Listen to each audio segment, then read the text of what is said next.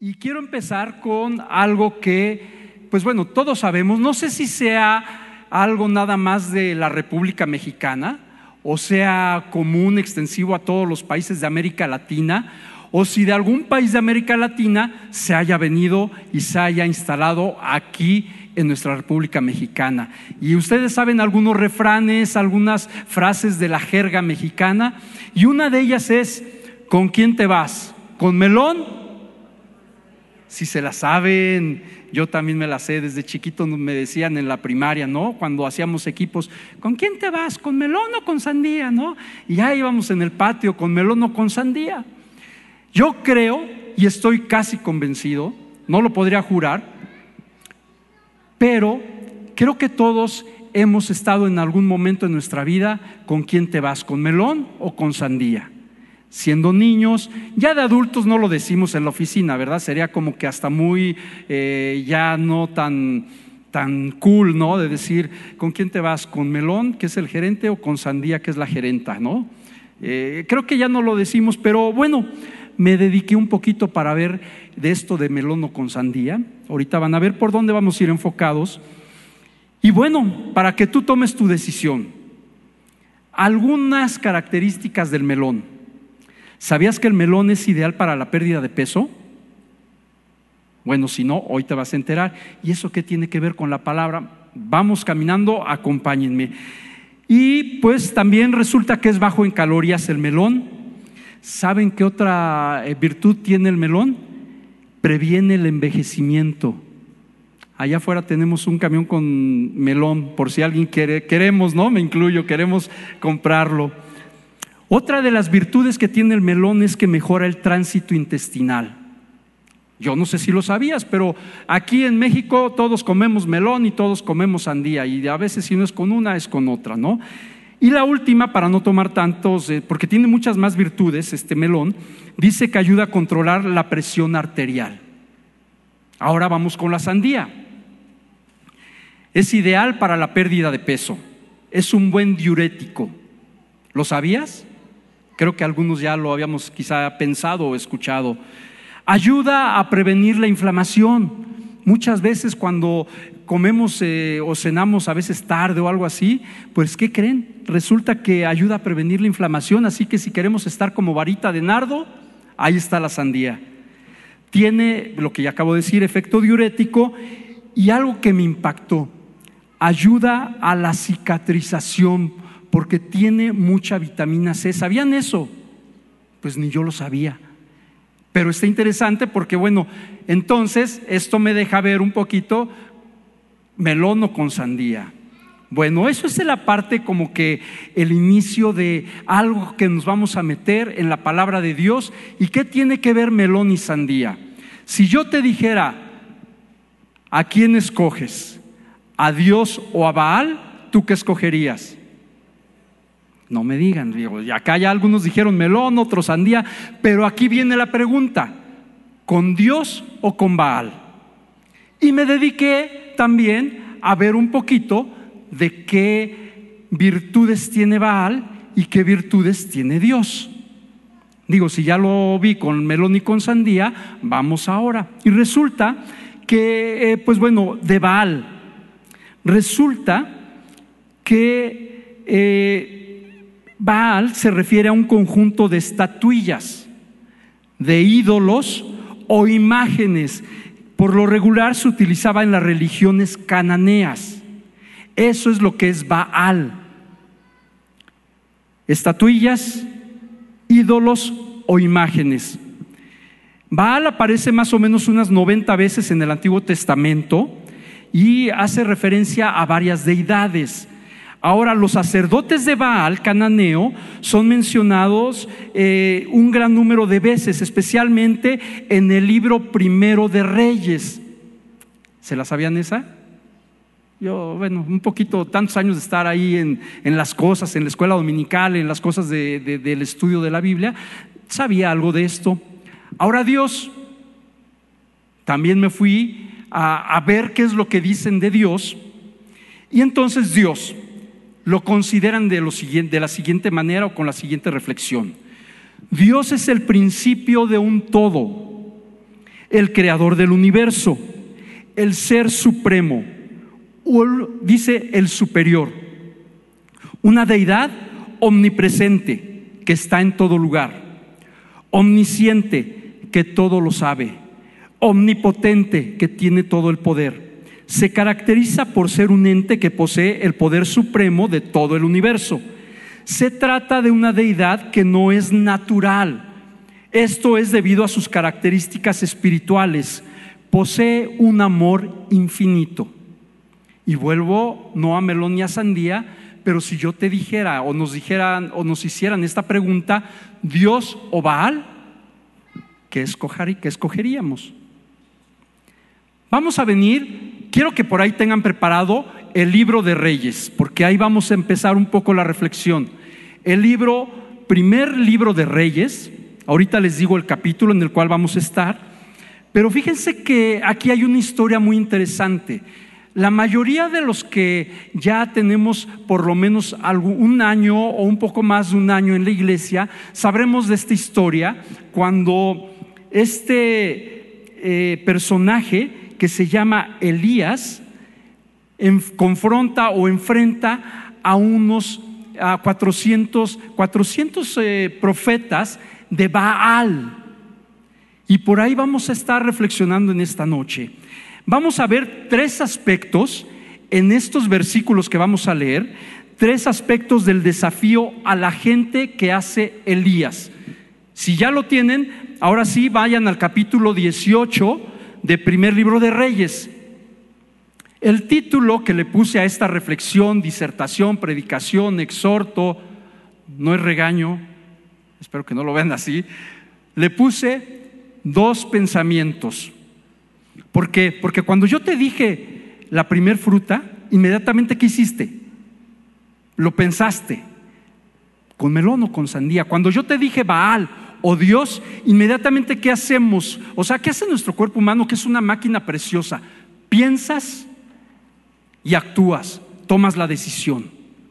Si yo te digo, hay fuego del lado izquierdo, izquierdo mío del lado derecho y está a punto de caerse el techo, no te quedas, ah, qué padre que se caiga, ¿no? En mí. No, accionas. Entonces es lo que hacemos, pensamos, por eso puse a esta reflexión dos pensamientos y vamos para allá. Miren, si ya lo tienen, voy a dar lectura, voy a estarle con la, eh, con la traducción Reina Valera 60 y dice el versículo 20 del capítulo 18 y 21. Entonces Acab convocó a todos los hijos de Israel y reunió a los profetas en el monte Carmelo. Acercándose Elías a todo el pueblo dijo, aquí me detengo. Me hubiera gustado, no por vivir en esa época, la verdad es que no me hubiera gustado vivir en esa época, yo, Alejandro, pero nada más para escuchar cómo, cómo decía, cómo lo decía esta, esta pregunta que les hacía a los profetas. ¿Qué les dijo? ¿Hasta cuándo claudicaréis vosotros entre dos pensamientos? Yo no sé si lo dijo enojado, lo dijo serio o lo dijo gritando. Estaban en un monte, estaban al aire libre. Y después continúa, si Jehová es Dios, seguidle. Y si Baal, pues vayan en pos de él. Y el pueblo no respondió. Qué interesante. Tres aspectos que vamos a ver. En primer lugar es un dilema. Aquí Elías presenta un dilema. Y vamos a decir, bueno, ¿cuál es el dilema? Al final de, de, la reflexión, muchos vamos a decir, bueno, si yo soy cristiano, ¿qué tanto me puede estar afectando a mí el Baal o el Dios? Si yo, todos hemos decidido por Dios, digo, por, por Dios estamos aquí, ¿o no? ¿Eh? Amén. Amén, bueno. Pero vamos a ver tres aspectos interesantes. Elías presentó primero un problema a la gente y les dice que se estaban contradiciendo. ¿Por qué? Si Dios es el Señor, Baal no puede serlo. Otra vez, si Dios es el Señor, Baal no puede serlo. Pero si Baal es el Señor, entonces Dios no puede serlo. Es lo que les está diciendo Elías. Elías está diciendo que tanto Dios como Baal no pueden existir como el absoluto. O es Dios o es Baal. No hay lugar en el universo para un solo Señor. Y Dios, pues bueno, por lo que tenemos hasta ahorita de ventaja por las características, va de gane versus Baal. Ahora, este, este desafío que presenta Elías es el mismo desafío que hoy se presenta en mi vida y en tu vida. Es el desafío que enfrentamos hoy muchos de los que afirmamos amar a Dios. Yo afirmo amar a Dios, tú afirmas amar a Dios. Todos, todos los, es más, hasta los que están del otro lado de la, bueno, este, de YouTube, ahorita sea que lo estén viendo en vivo o más adelante, sabemos que amamos a Dios, pero ¿saben qué? Muchos de los que estamos aquí estamos tomados de Dios y de la mano del mundo. Y la mano del mundo no quiero tomar la, idea como que, bueno, es el trabajo, es el carro, no. Cosas de pecado. Amamos a Dios, pero muchos tenemos la mano así agarradita, la discreta, del otro lado. Es decir, aquí está Dios y a veces, o la iglesia, y a veces estamos así. Dios o el mundo o Dios y el mundo. La carne puede ser una de las situaciones que nos puede estar jugando una mala pasada. Y la conclusión es la siguiente, ¿a quién vas a decidir o por quién vamos a decidir? Tenemos que decidir por Dios, pero estamos en el mundo. Hay una frase, eh, por supuesto, que eh, a todos los cristianos, y es un versículo que está en la Biblia, pero que todos los cristianos conocemos. Estamos en el mundo, pero no somos del mundo. Pero estamos en el mundo y a veces agarramos las cosas del mundo. Entonces, ¿realmente amamos en absoluto a Dios? Hay una verdad, todos estamos en el proceso. Y aquí viene la segunda parte, la pregunta que a la pregunta que hace Elías, ¿hasta cuándo claudicaréis vosotros entre dos pensamientos? En pocas palabras, la pregunta de Elías es esta, ¿cuánto tiempo más van a durar entre vacilar entre dos pensamientos? ¿O es Dios o es el mundo? Y saben que amigos, familia, iglesia, muchas veces esta palabra hasta cuándo puede estar sucediendo desde hace mucho tiempo. Venimos a la iglesia, pero hay cosas que no hemos dejado. La gente quiere tener la seguridad o queremos tener la seguridad de que somos salvos y miembros de la iglesia, pero también queremos aferrarnos a los pecados.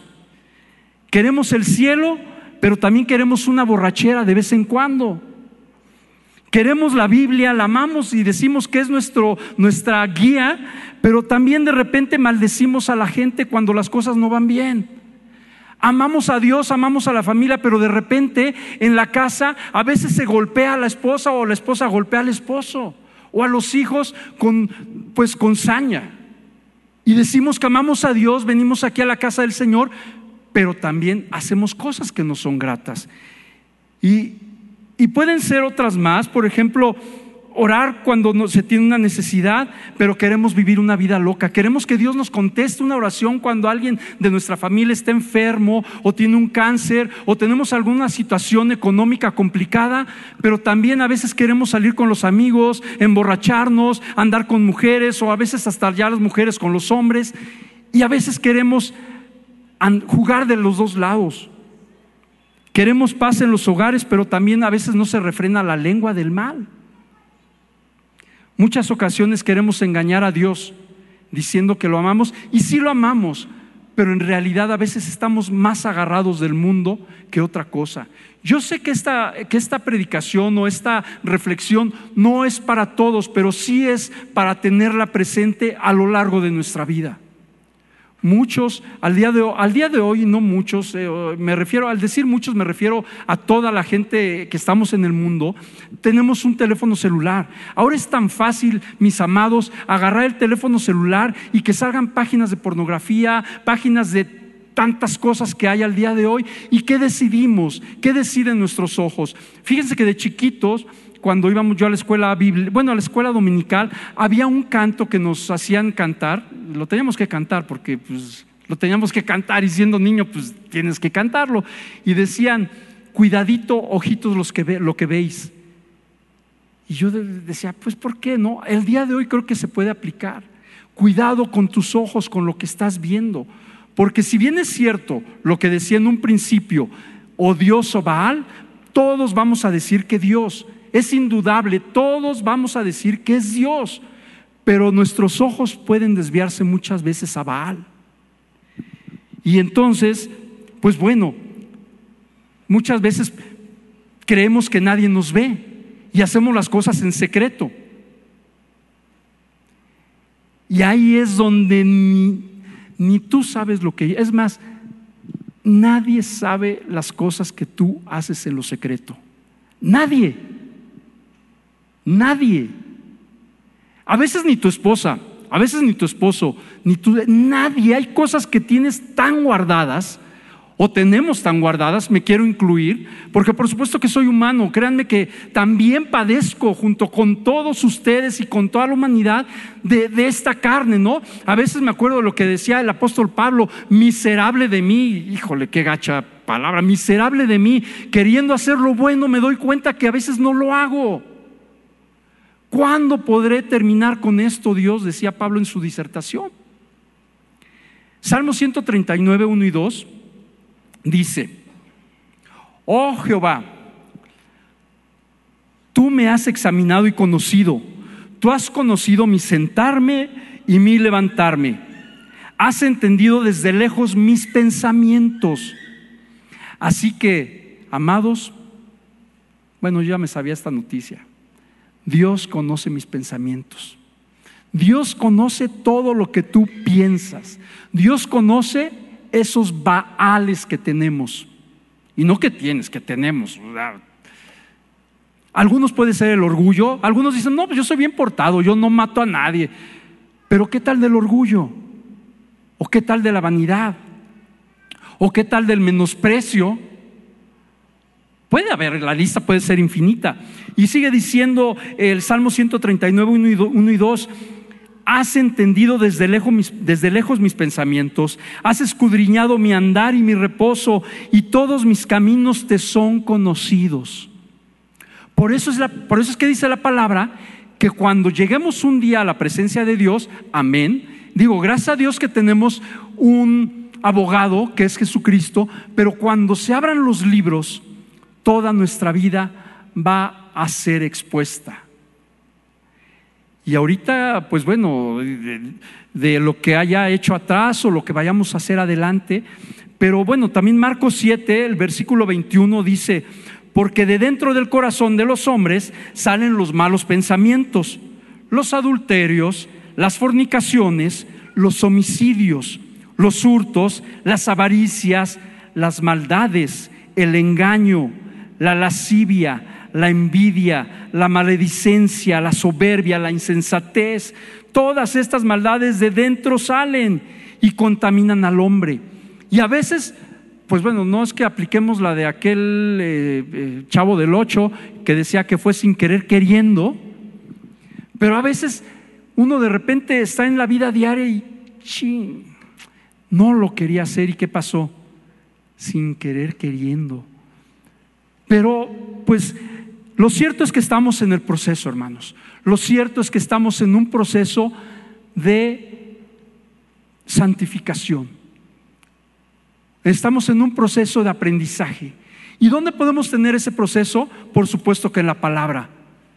Y si algunos de nosotros habíamos caído en algún vicio que nos ha tenido o los había tenido atados constantemente, qué bueno porque la palabra nos ha ido haciendo libres día a día. Hay personas que son libres de, un día para otro, a mí me sorprende. Hay personas que de veras han tenido vicios de drogas y de un día para otro ha hecho Dios un milagro. Eh, a los más jóvenes que están aquí, no creo que hayan leído un libro que se llama Corre, Nicky, Corre. Este Nicky fue un pandillero de Estados Unidos. En Nueva York básicamente estuvo viviendo este Nicky y él fue uno de los pandilleros más crueles en la época de los setentas. Era, era una persona de veras tremenda. Mataba, o sea, sí mató personas. Todavía sigue vivo este Nicky. Él era, es puertorriqueño, pero se fue a vivir a Nueva York.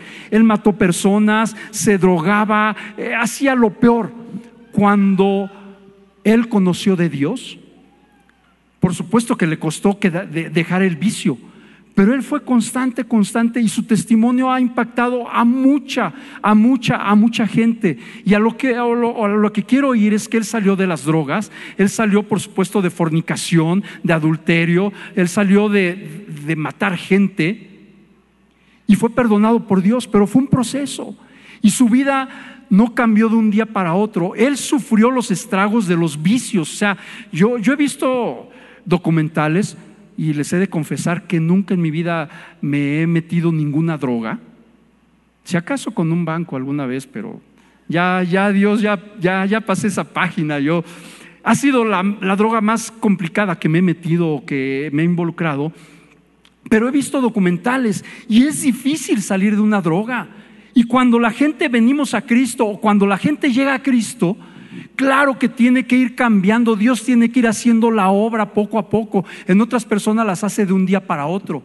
Pero al punto que vamos aquí es si alguien decide por Dios, tenemos que tener la certeza firme de no claudicar, de no claudicar. Y si bien es cierto que en el camino podremos o podríamos encontrarnos baales y que en algún momento quieras agarrarlos, o es más, ni siquiera tú quieras. Eh, ya el Baal solito va y te agarra. Ya el solito Baal va y te agarra. Oye, ¿por qué no haces esta tranza? Oye, esa mujer te está haciendo ojito en el trabajo. Nadie se va a dar cuenta. Aparte, nada más vas a la iglesia cada ocho días. Dios o Baal. Tenemos que tomar decisiones. Ahora, hay algo que los eh, que están en un grupo que se llama Alcohólicos Anónimos, tienen como una de sus frases, solo por hoy. Y no es que la tomemos o yo la quiera tomar solo por hoy, pero la Biblia dice que cada día trae su propio afán. Y eso me deja ver que cada día, si trae su propio afán, en ese día voy a estar enfocado en qué, en buscar a Dios, en ir a trabajar, por supuesto, en hacer lo que tengo que hacer, pero en enfocarme en lo que me ha dicho la palabra llegar a la casa, amar a mi esposa, ir cambiando mi lenguaje, ir cambiando mi manera de pensar. Ese es otro Baal también terrorífico, que a veces nos atrapa, pero bien gacho. ¿Por qué? Porque los pensamientos, de aquí es donde sale todo. Tú decides a Dios o Baal. Y muchas veces sin darnos cuenta, menospreciamos lo que Dios ha hecho por nosotros. Y de repente viene alguna situación y prefieres creerle a ese mal pensamiento. Sí, yo creo que yo creo que de esta no salgo. ¿No, ¿No les ha tocado de repente encontrarse con hermanos o con gente hipocondriaca? Dícese de aquella persona que tiene todas las enfermedades sabidas y por haber y las inventadas. Y de repente, oye, ¿cómo estás? Mal, me siento bien mal. Pero ya vienes a la iglesia, ya, ya Dios está haciendo un cambio en ti. Sí, hermano, pero vengo mal. anoche estuvo a punto de darme chincunguya. ¿Qué? Sí, hermano. Es más, anoche yo la sentí en mi cuerpo. ¿Cómo que la sintió? Pero eh, es más, yo creo que ya es cáncer. Y así nos, o sea, a veces nos vamos yendo en el viaje del pensamiento y cuando te das cuenta, ya estás enfermo. Cuando Dios prometió que Él llevó todas las enfermedades en la cruz. Ahora también quiero diferenciar también algunas enfermedades y no es clase ni es una reflexión respecto a la medicina, por supuesto que no, pero estamos viviendo en un siglo en donde el azúcar también está afectando a muchos de nosotros. Y entonces lo que hemos comido o tomado de azúcar muchas veces llega a la diabetes. Y la diabetes a veces queremos que Dios la quite en el momento. ¿Dios puede hacer un milagro? Sí. Pero así como subiste con tu alimentación para llegar a un estado a veces lastimado en tu cuerpo, tienes que tomar ese mismo camino de regreso. Y a veces le echamos la culpa a Dios. Pero volviendo al punto de los pensamientos, a veces nos juegan una mala pasada. A veces estás en una crisis o situación financiera y decidimos creerle a lo que ven nuestros ojos. Es que no voy a conseguir un buen trabajo, es que ya las deudas me están acabando, es que no puedo pagar mis deudas. Hermano, es que te debo dinero, pero ya después te pago. Y como es cristiano, o sea, que me la pase, ¿no? Y a veces nosotros agarramos esos malos pensamientos que yo a veces pienso que son como vales. Pero volviendo al tema, la última parte o lo último que, se menciona en, en, estos dos versículos, el versículo 21, cuando Elías les dice, ¿hasta cuándo van a claudicar vosotros entre dos pensamientos? Si Jehová es Dios, síganlo. Si es Baal, vayan en pos de él. Y el pueblo no respondió. Y a veces nosotros nos quedamos en silencio a veces no decimos a Dios nuestros pecados o el pecado que nos tiene atados. A veces nos gusta quedarnos en silencio, pues amo a Dios, pero no confieso nada. La Biblia dice que si confiesas con tu boca los pecados, Dios es fiel y justo para perdonar. Pero, hermanos, a veces aplicamos la de nadie sabe, nadie supo. Yo aquí solito y encerrado en la recámara, pues, bueno, es una manera de decir encerrado en la recámara, ¿verdad? Pero aquí con mi, con mi bal no pasa nada. Yo quiero y yo eh, pido a Dios que esta reflexión nos vaya a ayudar, no para, puede ser para este momento, por supuesto, pero para el futuro, para cuando quiera venir un Baal a tu vida, cuando vayas a ser tentado de alguna situación, puedas acordarte, en tu decisión, decide hoy. Decide el camino de bendición o de maldición. ¿Se acuerdan también? Decide hoy a quién vas a servir, si a Dios o a Baal. Decide a quién vas a servir, si ser honesto en tu trabajo o vas a hacer algunas cosas. Fíjense que hace, hace ya 10 años conocí a, a, una persona que es el sobrino de un, de un, del dueño de una naviera. Y la empresa donde yo estaba estaba haciendo un contrato precisamente con, bueno, sacó una, un proceso de, de concurso a ver quién nos rentaba unos buquetanques. Y llegó, se llama Ángel, lo conozco, por supuesto que se llama Ángel, y, y empezó a tener una... Empecé, hay, hay personas con las que tú te identificas. Y la verdad es que este chavo muy buena onda.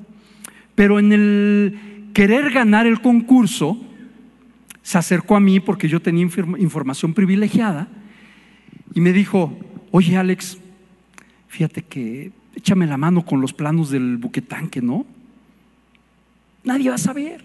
Así, o sea, y, yo sabía el, puesto que tenía y le dije, no, Ángel, todos lo hacen, ¿no? Y me empezó a decir con palabras un poco más altisonantes, así más, este, como queriendo ser mi cuate, pero mentándome entre la mamá y recordándome 10 de mayo. Ya, Alejandro, no, no me digas eso, mi Alex. Así me decía, no me digas. No, Ángel, no, no te las voy a dar. No, hasta el día del concurso, el mejor precio es el que va a ganar. Pasó el tiempo, dos, tres meses, ganó esa empresa, ganó esta empresa donde él estaba, donde el dueño es su tío, y me dijo estas palabras que se me quedaron tan grabadas. Primero empezó con una palabrota. En lugar de triste, ya sabrán, ¿no? Alex, eres bien buena onda, mano, me caes muy bien. Pero si fueras un poquito más flexible, te caería algo.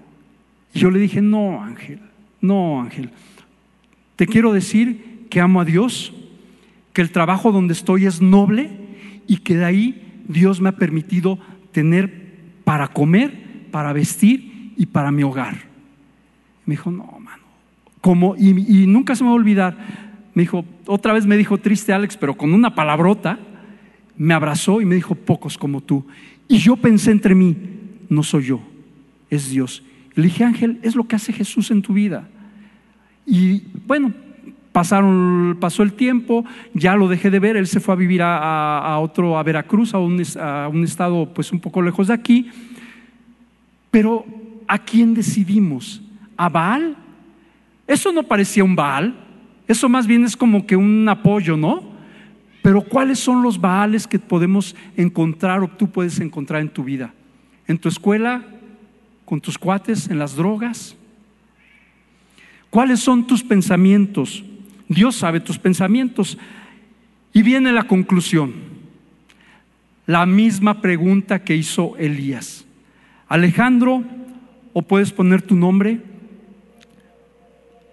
no claudiques, no tengas dos pensamientos. Si Dios es Dios, síguelo a Él. Si Baal es Dios, síguelo a Él. En pocas palabras, yo creo que es como lo que dijo el apóstol Pablo en Romanos. No se amolden al mundo actual, sino sean transformados mediante la renovación de su mente. Así van a poder comprobar cuál es la voluntad de Dios buena, agradable y perfecta. Al principio yo empecé con melón y con sandía. Eso puede ser como una vacilada. Me acuerdo uno que decía, un póster que tenía mi hermana cuando era adolescente, nunca juegues con el amor que es pura vacilada. No, nunca juegues con el amor que es una cosa sagrada. Mejor juega básquetbol que es pura vacilada. Así puedo decir yo de melón y de sandía. Pero hablar de Baal y de Dios es hablar de vida y de muerte. Tu vida, mi vida, está en la decisión de a quién vamos a seguir. Si, si tú no has decidido buscar o seguir a Dios, creo que es buen tiempo. Es buen tiempo para que tú también puedas decidir hoy si quieres servir o quieres seguir con los cuates, con los amigos en el mundo, decídelo. Pero si quieres estar en la iglesia, decídelo. Involucrémonos, seamos hermanos que venimos a la iglesia, busquen su grupo de conexión, busquen eh, estar en escuela de liderazgo, busquen un lugar donde servir. Si hemos decidido venir a la iglesia, decidamos estar de llenos con Dios. Creo que esa es una reflexión. Ahora, ¿todo tiene un proceso? Sí, todo tiene un proceso. Hay gente que en el camino, de, pues de repente, se encuentra en las dos situaciones Puede ser. Si es tu caso, no te aflijas ni te aflojes. Sigue a Dios, sigue buscando a Dios. Y recuerda algo que, no nada más está en Romanos, sino también en Apocalipsis. En, en, Apocalipsis hay una, hay una reflexión que se hace a la iglesia de la Odisea y que a veces la tomamos para predicar el Evangelio, pero también aplica para nosotros. Y dice en Apocalipsis 3, el versículo 14, escribe al ángel de la iglesia en la Odisea, yo conozco tus obras, que ni eres frío ni caliente. Ojalá fueses frío o caliente, pero como eres tibio y no frío ni caliente, te voy a vomitar de mi boca. Tú dices, soy rico, me he enriquecido y de ninguna cosa tengo necesidad. Y no sabes que tú eres un desventurado, miserable, pobre, ciego desnudo. Por tanto, yo te aconsejo que de mí compres oro refinado en fuego, para que seas rico, y vestiduras blancas para vestirte, y que no se descubra la vergüenza de tu desnudez. Unge tus ojos con colirio para que veas. Yo reprendo y castigo a todos los que amo. Sé pues celoso y arrepiéntete. He aquí yo estoy contigo a la puerta y llamo. Si alguno oye mi voz y abre la puerta, entraré a él y cenaré con él y Él conmigo. Y muchas veces no queremos dejar todo porque, pues bueno, aquí la, la frase es muy terrible, ¿no? Eres un desventurado, pobre, ciego, desnudo. ¿Quién quiere ser un pobre? Yo no quiero ser pobre. Pero a veces nos deslumbra el mundo. Yo no quisiera ser un ciego ni un desventurado. Pero sabes qué? Dios nos aconseja que compremos de Él colirio y que unjamos nuestros ojos. ¿Para qué? Para que veamos. Y entonces la promesa es que vamos a ser ricos y con vestiduras blancas. La riqueza que está en la eternidad es una riqueza diferente a la que ofrece los Baales. La riqueza que ofrece el mundo, que ahora a lo bueno le está llamando malo, es tan diferente Así que nuestra vida está en juego. Nuestra vida tenemos que cuidarla. Por eso el apóstol decía, cuiden su salvación con temor y con temblor. Porque no es cualquier cosa. Pareciera que a los santos ya lo hemos hecho como una costumbre, hermanos. Y a veces la santidad decimos, ay, qué tanto es tantito. Y me incluyo, de verdad. Si estoy hablando de esto es porque sé de lo que les digo pero la santidad debemos de tenerla como algo extraordinario. Jesús dio su vida hasta la muerte y Elías no o sea, sabía y no en balde sabía decirle a los profetas, decidan quién es Dios, Baal o el de allá arriba. La pregunta y, y la respuesta que tú tienes el día de hoy en tu mente, en tu pensamiento, en tu corazón y en tu boca es, ¿quién es Dios para ti? ¿A quién vas a decidir seguir? Vamos a irnos poniendo de pie, hermanos. No es regaño, es una reflexión. Pero quítense el casco. No, bueno, quitémonos el casco. La reflexión es, hoy estamos aquí. Gracias a Dios porque estamos aquí. Hemos decidido buscar y amar a Dios, pero muchas veces nos damos cuenta que hay cosas que tenemos que cambiar. ¿Sigues diciendo peladeces? ¿O sigo diciendo peladeces? ¿Sigo portándome como un miserable en mi hogar y no reflejo el amor de Dios? ¿Sigo siendo en el trabajo alguien que no saben que soy amo, que amo a Dios, que soy hijo de Dios? Creo que es buen tiempo.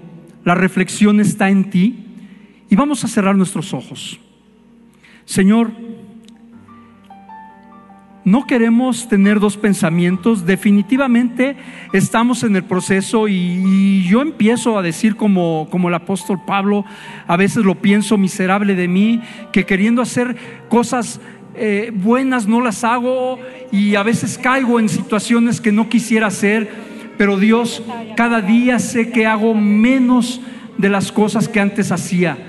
Sé que mientras llegue hasta tu presencia en el proceso tengo un juez, tengo a alguien que es mi abogado, que es Jesús, pero eso no es pretexto, Dios, para que podamos caer, Dios, en adorar o en servir a Baales. Señor, esta tarde nos ponemos delante de ti y te decimos, aquí está hoy decidimos por Dios. Y no en balde este Esteban hace rato en la oración también nos animaba y nos decía que era necesario cambiar cosas, Señor.